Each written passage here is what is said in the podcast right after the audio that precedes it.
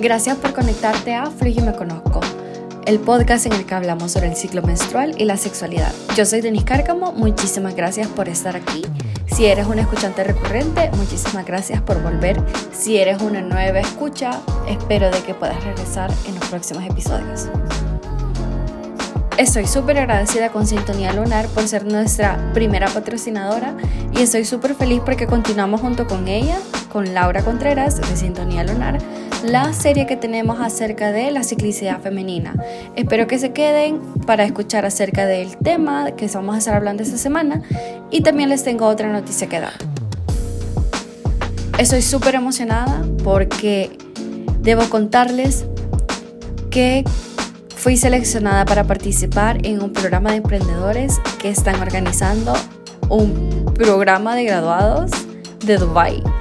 Estoy súper feliz porque este proyecto apliqué y fui seleccionada como parte de las latinoamericanas para poder, para poder desarrollar mi proyecto como un modelo de negocio porque si no saben, Fluyo nació como un juego de mesas, pero ahorita como estoy creando otros proyectos, otras partes en las que yo quisiera expandirme porque para mí la educación sexual y la educación acerca de la menstruación es muy importante, entonces apliqué y quedé. Por eso es que me ha tomado bastante tiempito como en subir el podcast, en subir publicaciones en Instagram. Estoy viendo cómo hay otras formas en las que me pueda expandir para llevar el contenido y la información, porque es súper importante. Pero estoy súper feliz porque fui seleccionada para poder conseguir fondos. Al final del programa lo que se quiere hacer es conseguir hacer una presentación de venta con inversionistas de personas de Dubai. O sea, ni siquiera puedo imaginar lo, feliz que soy. O sea, personas en otro continente están interesadas en mi proyecto y quieren invertir.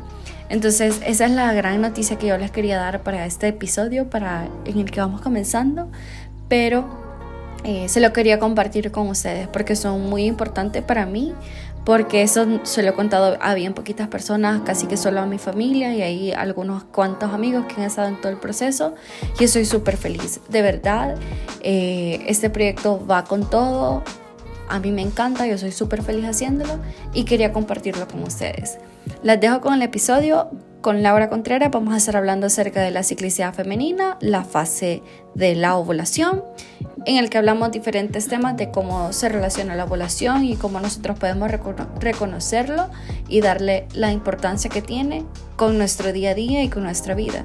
Y también hablamos de un tema bien interesante acerca de la maternidad, que se relaciona mucho con la ovulación y cómo podemos reaccionar nosotras o cómo podemos manifestarnos o cuidarnos nosotras cuando no queremos ser mamás.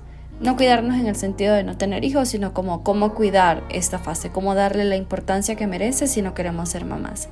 Espero que les guste, las dejo con el episodio.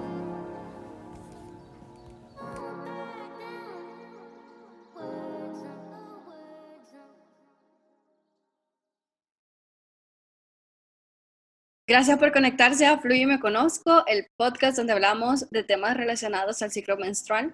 Estoy súper feliz porque estoy de nuevo con mi invitada súper especial que es Laura Contreras. Para ese episodio vamos a estar continuando la serie que hemos preparado para ustedes, que es sobre la ciclicidad femenina.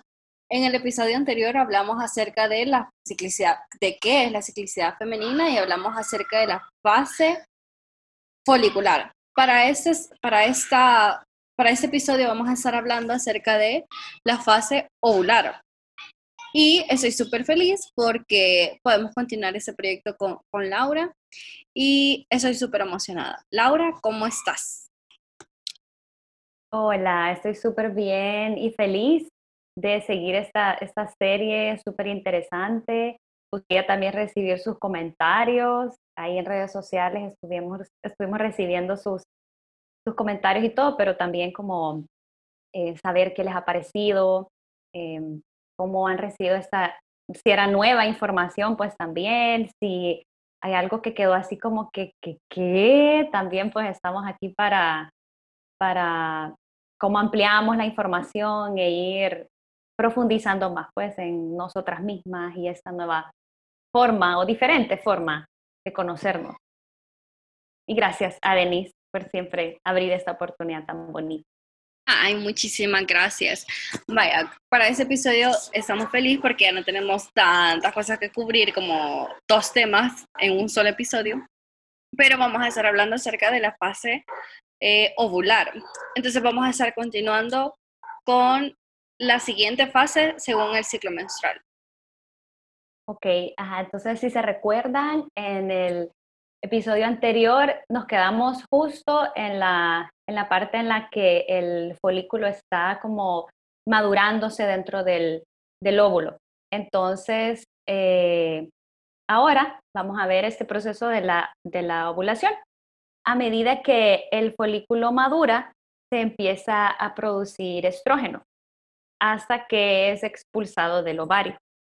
Entonces luego llegan las fimbrias, que ustedes se fijan en los modelos de los úteros, que están las trompas uterinas, y al final de ellas hay unas membranitas que se llaman fimbrias. Entonces estas se mueven y van a como a recoger el ovocito que es expulsado del ovario, porque el ovocito no tiene movimiento por sí mismo. Entonces luego dentro de las trompas uterinas hay unas membranitas que se llaman cilios. Entonces las fimbrias eh, toman el ovocito que ha sido expulsado por el ovario y luego entra el ovocito aquí porque el ovocito no tiene movimiento por sí mismo. Entonces luego entra en la trompa uterina y hay unas membranitas que se llaman cilios. Estos van llevando al ovocito en todo su recorrido. Entonces, así como en un concierto, que la banda se tira encima de la gente, del público y con los brazos así llevan los cilios al ovocito en todo su recorrido. Entonces, en este primer tramo el, del recorrido en la trompa uterina, el ovocito está listo, digamos, para recibir al espermatozoide, digámoslo así. Entonces, eh, también toda la concentración de hormonas como el estrógeno, más que todo el estrógeno acá que llega en un pico, su pico más alto, esto también moviliza la actividad uterina construyendo o formando el endometrio, que esas son como unas terminaciones nerviosas, que entonces se va formando como estas membranitas, se llenan de sangre para hacer como una camita, digamos, o nido que es donde va, esto va a contener cito fecundado, si es que ocurrió la fecundación. Entonces, otra actividad que se promueve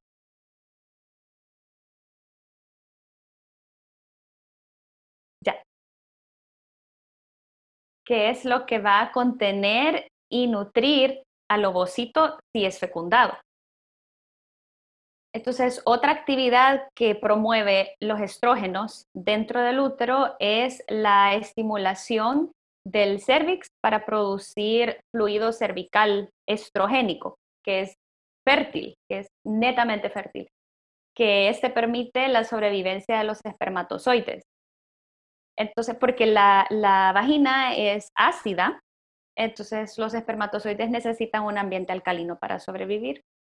Entonces así ya se asegura su sobrevivencia.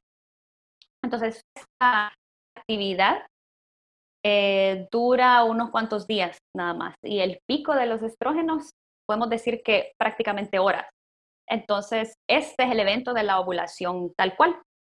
Y hay dos caminos, que es que el ovocito sea fecundado por un espermatozoide en la trompa uterina y que entonces se inicie, el cuerpo inicia un proceso para la gestación, para nutrir esa nueva célula sexual que ha surgido.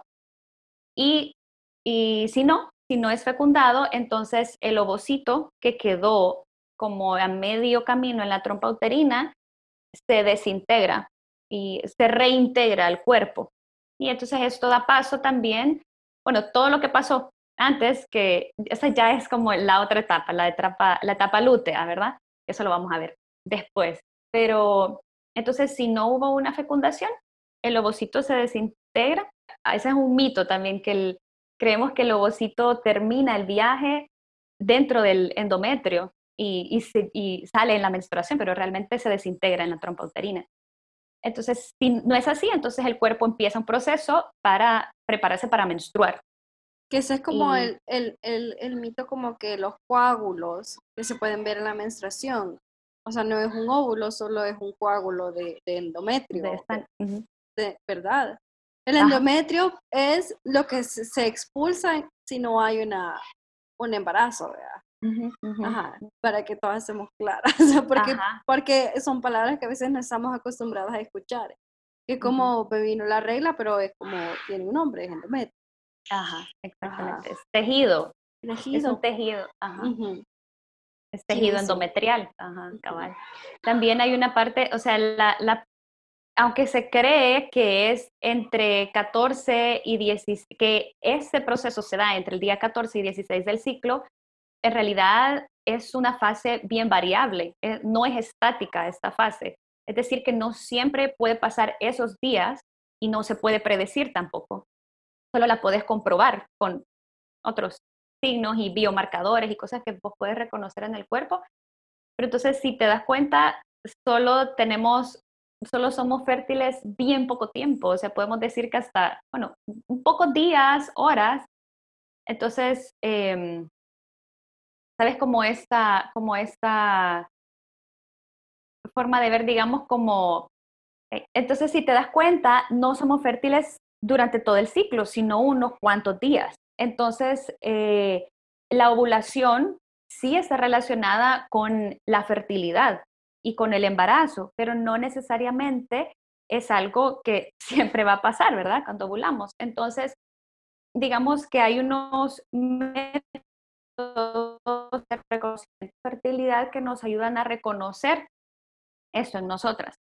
Digamos que podemos decir que dejamos una ventana fértil 3 a 5 días antes y 3 a 5 días después, porque mencionamos lo del fluido cervical, que permite la sobrevivencia de los espermatozoides por un buen tiempo. Entonces, eh, en ese caso, si uno desea un embarazo, entonces también busca estos signos, como el fluido cervical y no sé qué, pero en caso uno evite, quieres evitar el embarazo, entonces, hay ciertas como estrategias que puedes tomar, que podemos tomar. Por ejemplo, una puede ser no tener contacto sexual durante estas, esta ventana, ¿verdad? Esta ventana fértil de 3 a 5 días antes. Otra puede ser eh, buscar alternativas que no involucren el contacto con los fluidos. Otra puede ser utilizar métodos anticonceptivos de barrera como los preservativos y que así el anuncio. Entonces que hay que recordar que estos son los únicos que nos protegen contra las ETS, contra las enfermedades de transmisión sexual, así como, como anuncio. Y entonces si vemos que, que este... Dato este importante. Súper importante. Dato súper importante. En este momento entonces los estrógenos están en su máximo apogeo, por lo tanto tenemos que entender lo importante que es ovular y la producción y lo importante que es la producción de estrógenos para la salud en general. O sea, ovular previene la osteoporosis, las enfermedades cardíacas, el cáncer de seno. Hay muchas investigaciones que ustedes pueden buscar en internet, así tal cual, estrógenos y osteoporosis. Son súper buenas. Eh, léansela ahí. Es súper importante reconocer que, creo que lo hablamos en el podcast anterior, que las menstruaciones son irregulares luego de la menarquía porque todas las hormonas se están regulando, los estrógenos, la progesterona, todo está así como que, como que tratando de encontrar su puesto. su equilibrio. Esto indica que son, exactamente, entonces que eh, vamos a tener periodos irregulares, como le llamamos, pero realmente no es algo anormal y no es algo preocupante, porque y esto mismo, los estrógenos nivelándose, ayudan mucho al desarrollo de la corteza cerebral. Y este, esta es una investigación que me encanta un montón y la pueden buscar creo que la podríamos compartir, Denise, en, en luego cuando Chivísimo. la publiquemos en Instagram y todo es súper bonita. Y está relacionada a la salud mental, es súper bonito. Entonces, eso quiere decir que el uso de los anticonceptivos hormonales a largo plazo, desde tan pequeñas, puede comprometer la salud en general y el desarrollo de funciones normales y súper importantes en el cuerpo, porque justamente nos está inhibiendo la ovulación. Un proceso normal y necesario, como la respiración, como la digestión del cuerpo. ¡Wow! ¡Qué increíble! O sea, es, es tan importante y creo que algo que yo he aprendido como con todo este proyecto es aceptar como el hecho de ser mujer y de cómo es el beneficio, porque muchas veces es como, ay, es un castigo para muchas, tanto para muchas es el castigo físico, que es importante hablarlo también. Las personas que padecen de, ¿cómo se llama esta enfermedad, Laura? Endometriosis. O endometrio, endometriosis, pero también es el castigo social, que es el castigo de porque nos nací como un hombre, pero nuestro cuerpo está configurado de esta manera que nos permite saber si, o sea, son señales que nos permiten saber si estamos funcionando, o sea, si nuestro cuerpo está funcionando de la, de la manera que debe, o sea, no nos viene la menstruación tres meses y estamos afligidas, y la primera va a ser que, que se cree como estamos embarazadas, pero también la otra es como, pero ¿por qué no te está viniendo la regla? Estás comiendo bien, estás durmiendo bien, te estás ejercitando como deberías. O sea, son tantas señales las que te puede dar tu cuerpo a través de la menstruación y las negas y, y, y no te gustan. O sea, las rechazas y están, para mí es tan importante como saberlas y reconocerlas y anotarlas porque te vas identificando y te vas conociendo de otras maneras. Sí, sí, tal cual, porque sí es como hay una cierta responsabilidad que radica en cada una de buscar la información y eso creo que es súper importante. Al mismo tiempo aceptar que no es nuestra culpa, no es decir, es la responsabilidad de mi mamá o mía, ha sido una responsabilidad eh, de los estados, de, de los países, de las sociedades que esa información no la consideramos nada importante, es más, o sea, no creemos que es importante para que ni siquiera que la mujer la conozca, peor la sociedad en general.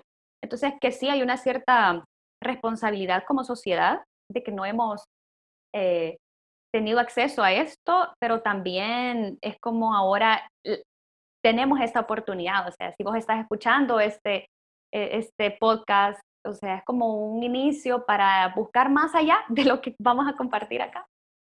Sí, sí, he pensado, es como eso, es como la punta de, de, todo el iceberg, o sea, hay tanta información atrás.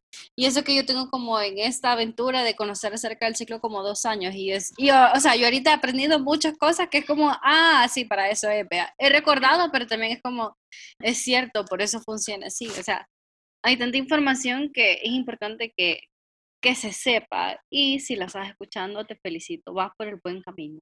Te felicito.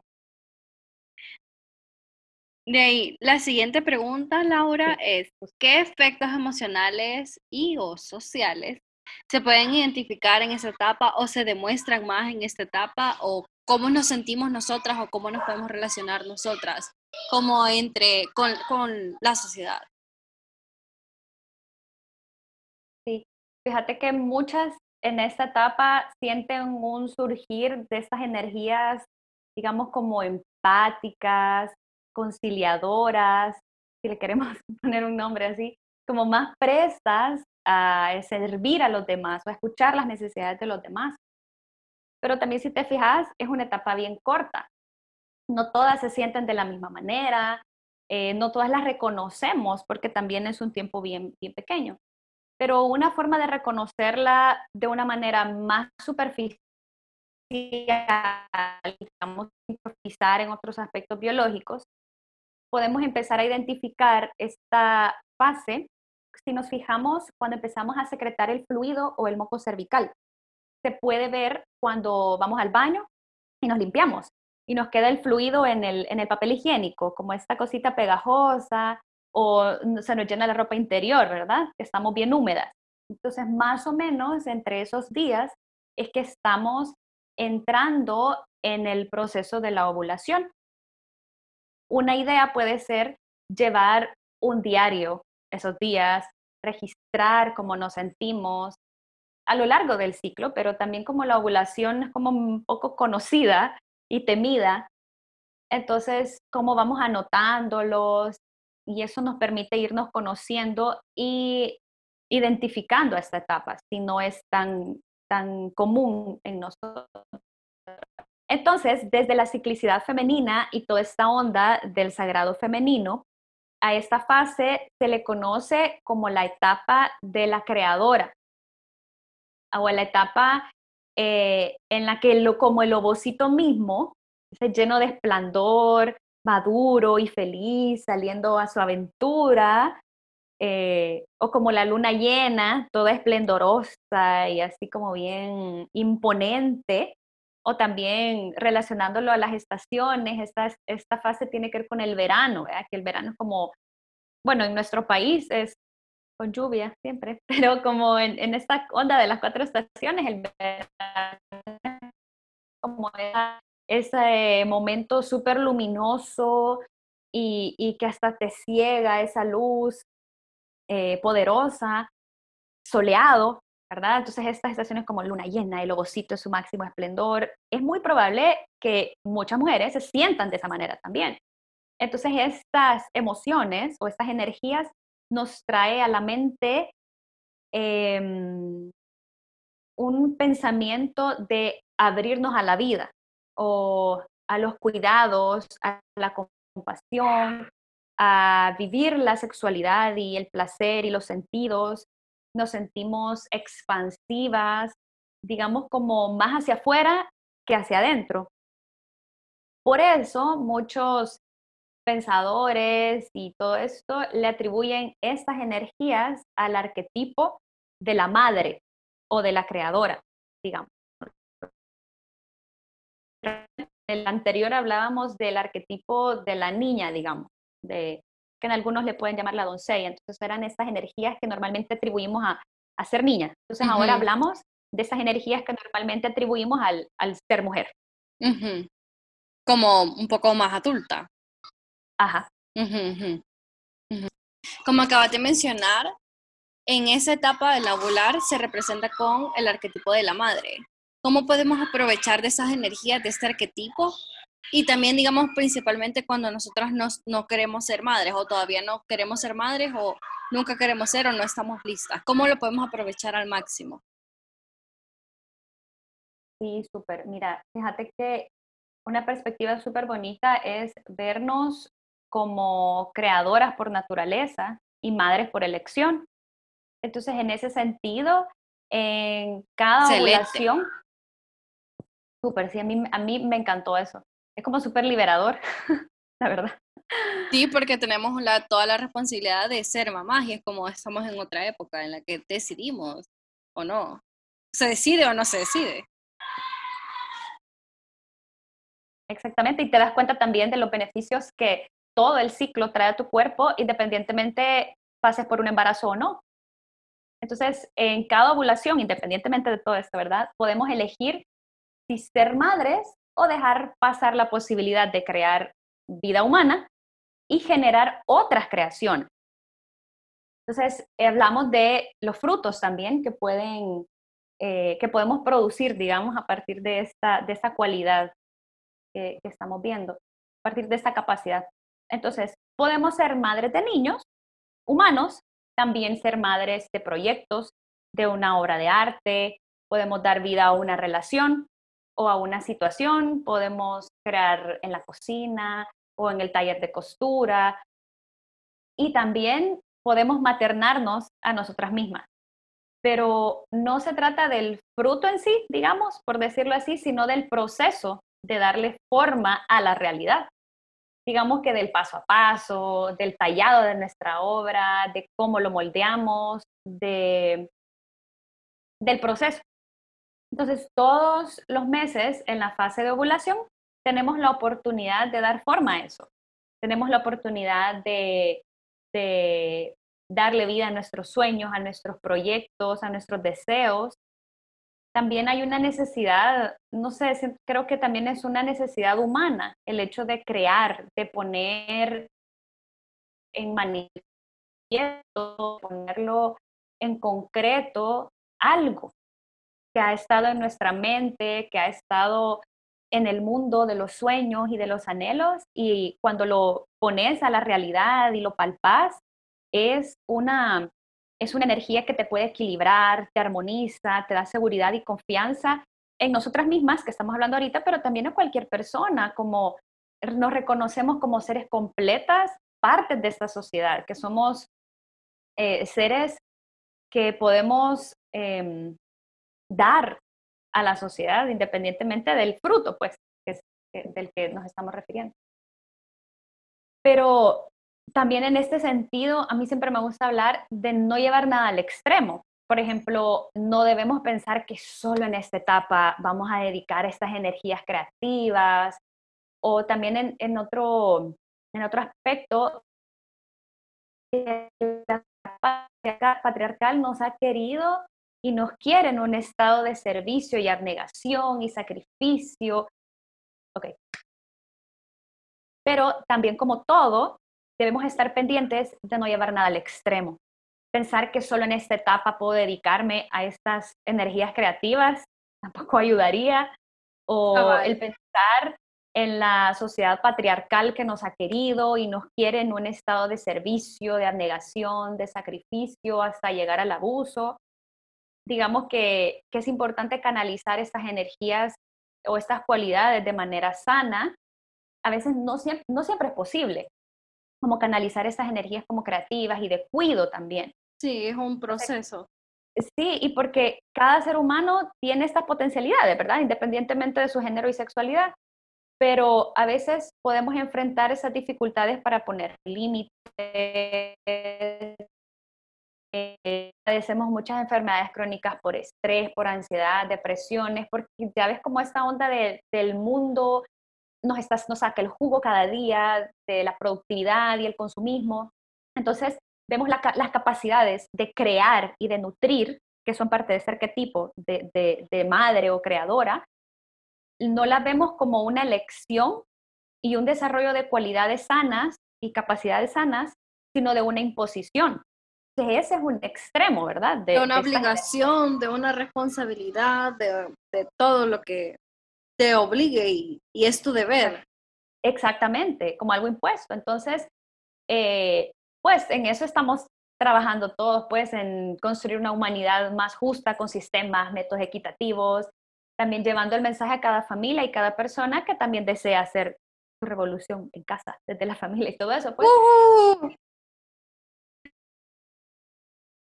reflexionar en el rol de madres, o sea, de nuestras propias madres biológicas, de nuestras abuelas, en cómo vivieron este rol de madres y cuidadoras biológicas y que seguramente lo hicieron con muchísimo amor, pero con muchas imposiciones también. Entonces también dejamos de idealizar el ser madre, ¿sí? Y, dejamos de idealizar la, digamos, el cuido y la nutrición y ay, lo dejamos de ver como esta onda súper idealizada de bendición, de sacrificio, de amor, sí, sino como una cualidad eh, y unas características que toda sociedad debe, debe tener y debe desarrollar. Del motor de la vida, como es una broma que hacemos con mi mamá, que es como, soy, si soy su motor, de, es una broma entre mamá e hija, si soy su motor de la vida y es como, entonces, no, sé que no soy parte importante de la vida de mi mamá, soy su hija, pero no soy su motor y no debería de ser su motor, porque ella como llegar al punto como como, creo que es un tema aparte, pero creo que llegué al punto de decir, soy una persona individual y mi mamá es una persona, o sea, ella tiene sus capacidades y, aprender a reconocer eso como ella tiene sus emociones, ella tiene sus, sus, sus, sacrificios, ella tiene tantas cosas de las cuales yo también desconozco, pues, o sea, comencé a estar en la vida de mi mamá desde que ella tiene 26 y ella tiene casi 50, 50. Tanto que no conozco de mi mamá y es importante conocerlo, pero, pero no soy su motor, pues. Pero es una broma que hacemos entre mamá, entre mamá e hija, que sé que hay personas que les molestaría que, que, dijéramos, sí, pero es que vos sí lo sos, como no, no lo soy y no lo quiero ser, no le quiero poner esa responsabilidad a mi mamá.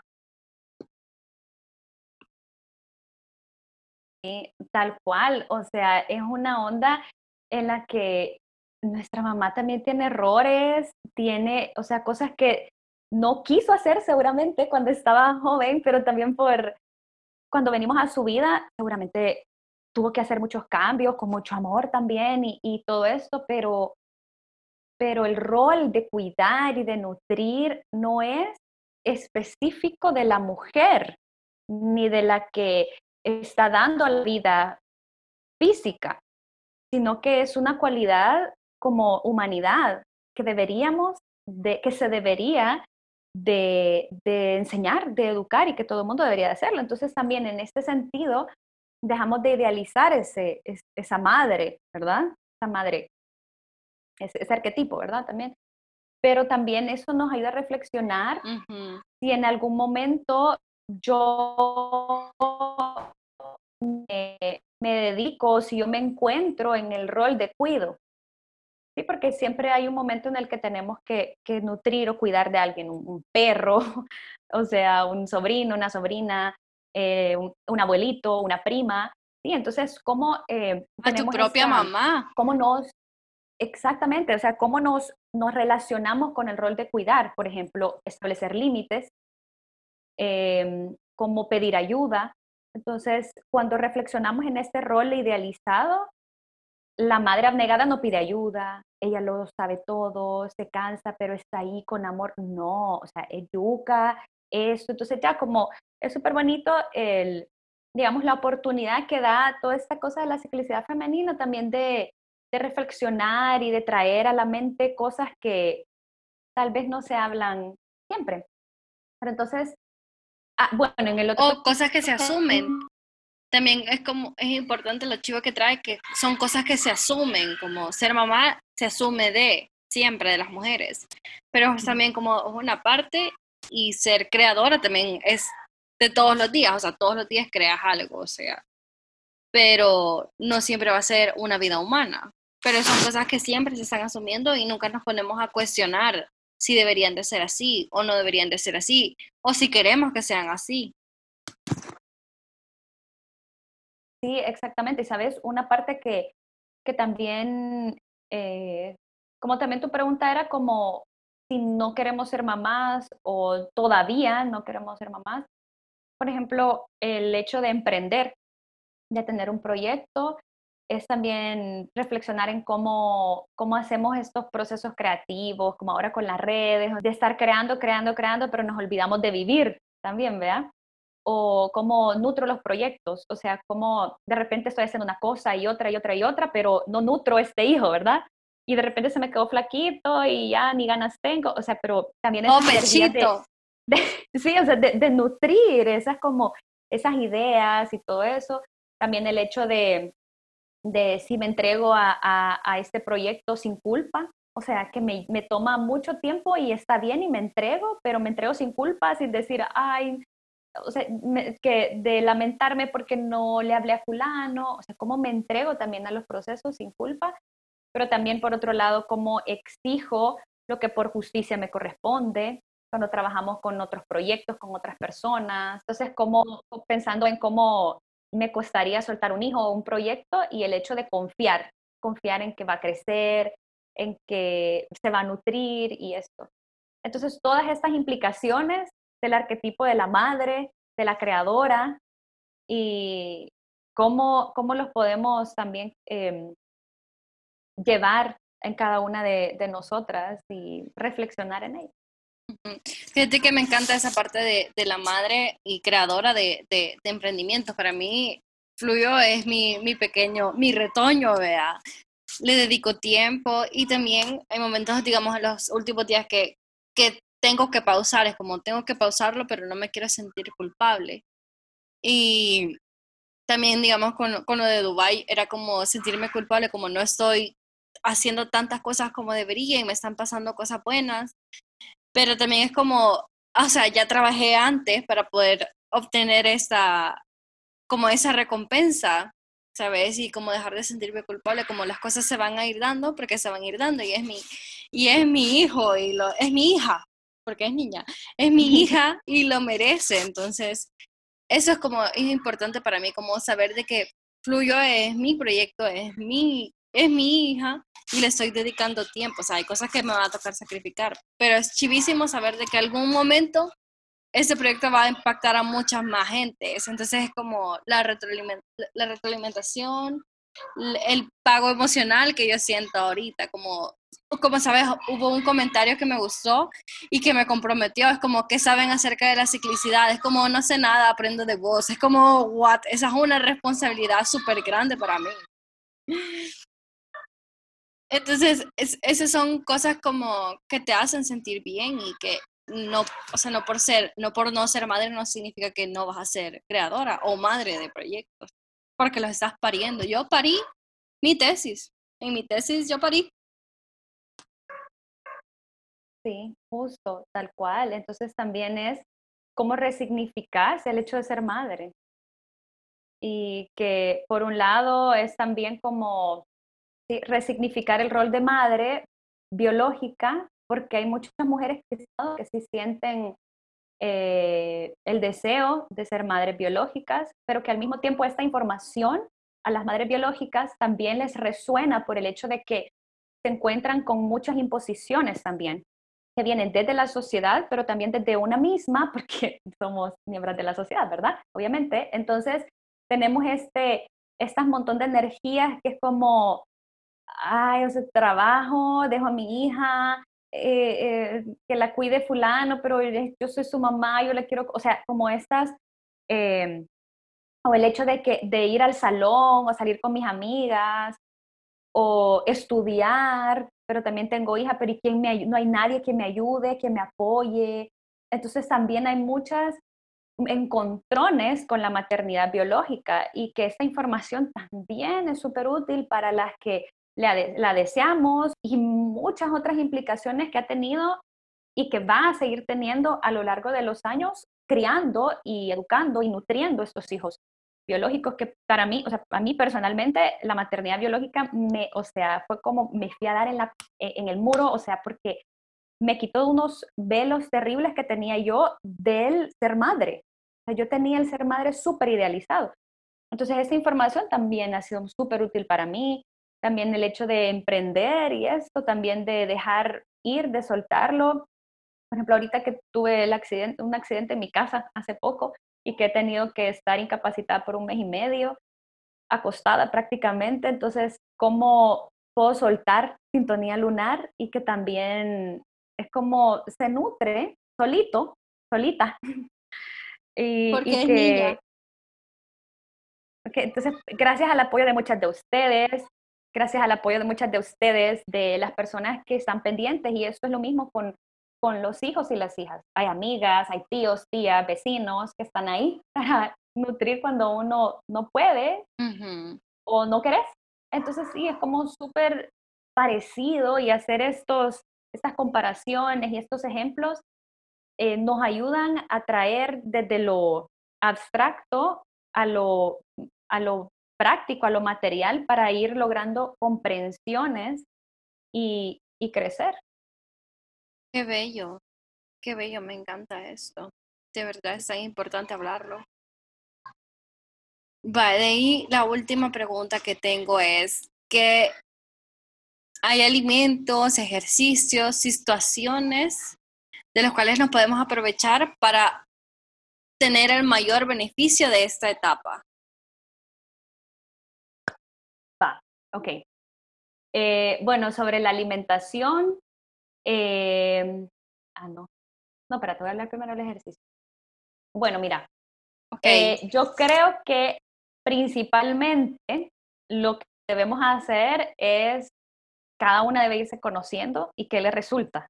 No sé si en el anterior creo que lo dije también. O sea, a mí me encanta, como sí, hay unas recomendaciones y cosas, por ejemplo, algunos autores, algunos autores recomiendan que mantener niveles de actividad durante la ovulación, digamos, en esta actividad como más pareja, digamos, no meterle como a lo, a lo cardio o a fuerza, tampoco como muy pasivo, como yoga y todo eso, sino que como algo más, más estable, algunos autores lo dicen, o por ejemplo entrar a, a clases más grupales, bueno, ahorita en pandemia no, pero como cosas más grupales porque estamos como más empáticas, más, más pendientes de los otros. Entonces, como esta onda de clases grupales, pues, como podrían servir como ejercicios y eso, pero eh, lo importante es escucharnos y saber qué necesitamos cada Importantísimo.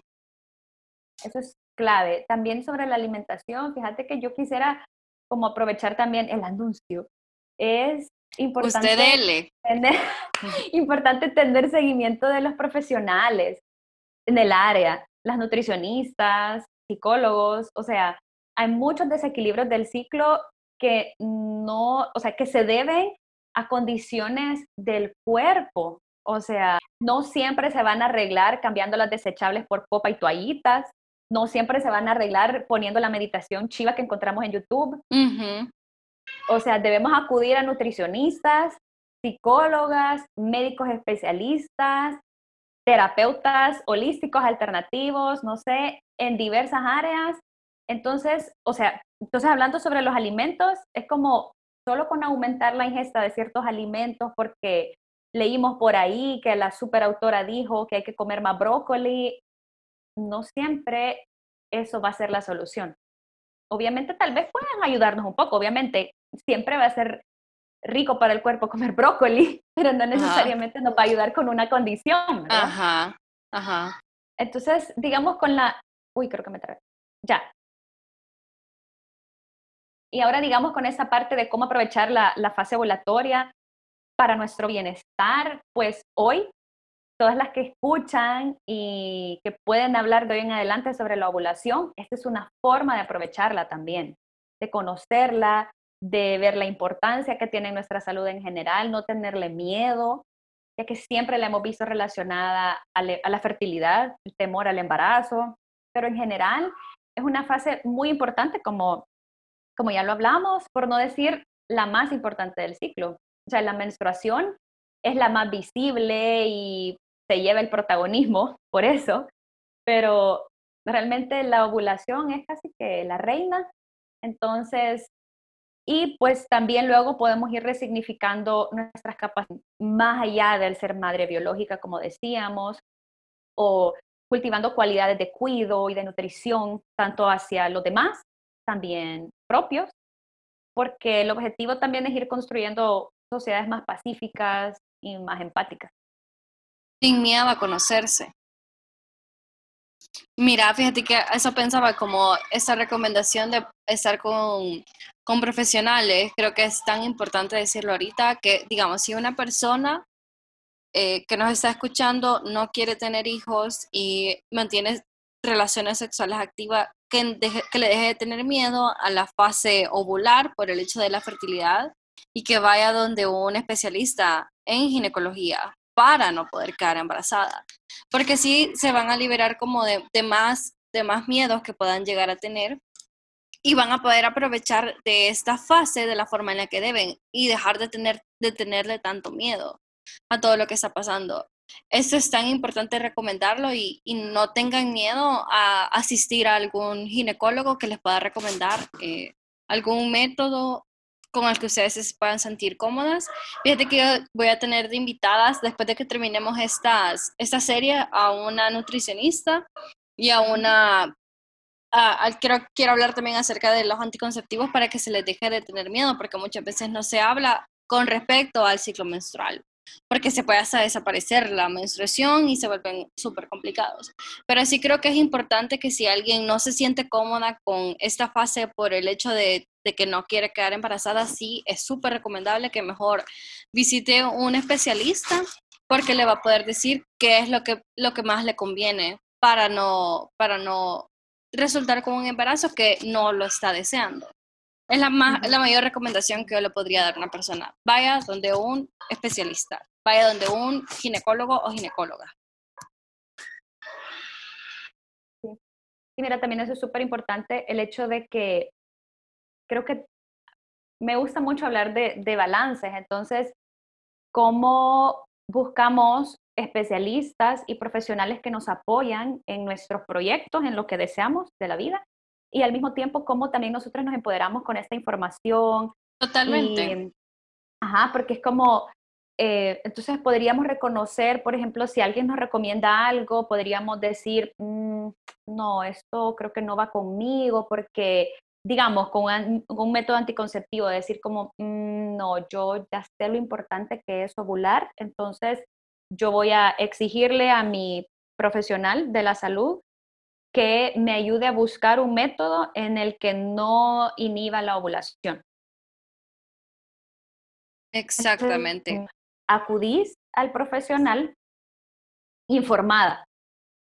Entonces, como, o decir como, ah, si este método anticonceptivo lo que me está haciendo es sangrado por deprivación, pero yo ya sé lo importante que es menstruar, entonces no, entonces vamos a buscar un método que nos, que nos, que, entonces ya como al mismo tiempo esta, este, sí, este empoderamiento en nosotras también y acudir en ese sentido también al profesional le, le da un poquito de, lo sacude un poco, ¿verdad? De su, que a veces como que se pueden acomodar un poco y es como, ok, entonces busquemos, me esfuerzo más, ¿verdad? Entonces también es como una cosa de, de aprender entre todos y, y, exigir un poco también nosotras, porque realmente si no nos gusta a alguien como profesional, pues podemos, estamos libres de buscar otro. Quien se alinea un poco con lo que ya hemos como aprendido y queremos para nosotras mismas. Cabal, excelente. Porque también, ¿sabes? Hay un método que a mí, hay una, una cosa de esta que, bueno, no sé si tal vez le puedes preguntar a, esta persona, que es el método sintotérmico. Es una onda lindísima, o sea, es, es un método de reconocimiento de la fertilidad. Entonces, parte de la idea de que cada día te observas ciertos eh, biomarcadores que son como signos y cada día vos puedes decir, hoy soy fértil, hoy no soy fértil, hoy soy fértil. Entonces vas tomando decisiones de acuerdo a lo que vos has visto cada día. Porque si te fijas como la ovulación no se puede predecir, vea. Entonces, es como en ese sentido podrías dejar de sentir miedo a la ovulación, a ser fértil en general. Y con este, vos ves como, o sea, solo te vas reconociendo y no bloqueas una función en tu cuerpo, sino que vas reconociendo em, cada día y tomas decisiones cada día. Porque con la ovulación no puedes por muy, aplicación que tengas, nadie puede predecir la ovulación. Qué chivo, me encanta. Súper lindo. Sí, sí, ya, ya lo he visto, pero no sé, no sé mucho acerca de ese. Pero le voy a preguntar. y pues, hasta, acá, hasta acá terminan las preguntas. ¿Tenés algo más que quisieras agregar? Eh, no, simplemente que me encanta hablar de esto. Es tan bonito. Y se te nota, o sea, si vieran a compartir esta información porque es te moves, moves los brazos. sí, me encanta y, y espero les sea útil de cualquier manera. Sí, bueno, hasta acá vamos a dejar el episodio. Si tienen dudas, preguntas, ya saben que pueden escribirnos. Laura está como arroba sintonía lunar en Instagram. Yo estoy como arroba somos fluyo en Instagram también. Pueden mandarme un correo a arroba info, ah, no, info arroba somosfluyo.com. Y por primera vez les voy a pedir, eh, por favor, compartan si están escuchando este podcast. Mi nombre es Denise Cárcamo y me pueden encontrar así en redes sociales también. Me pueden taguear que nos están escuchando, pueden taguear también a Laura en Sintonía, Sintonía Lunar y también déjennos un, un comentario, una calificación aquí en, en, en Spotify Espero que pronto podamos estar en Apple Music o en Apple Podcast para que nos puedan escuchar y podamos ir subiendo y que más personas eh, lo puedan escuchar. Estoy súper feliz porque estaba revisando quiénes habían escuchado el podcast y me salió que una persona en Perú y yo, ¿what? De El Salvador para Perú. Así que la persona de Perú, mucho gusto. Soy Denise. y Laura acompañándome. lindo, gracias. Sí, gracias por acompañarnos. Ha sido un episodio súper, súper chivo. Laura, gracias por tu amor, por tu conocimiento que nos estás compartiendo y gracias de verdad por todo. Gracias a vos, de verdad. Te agradezco muchísimo. La paso súper bien. Sí, sí, yo también la paso súper bien con vos. Siempre. Sí, gracias.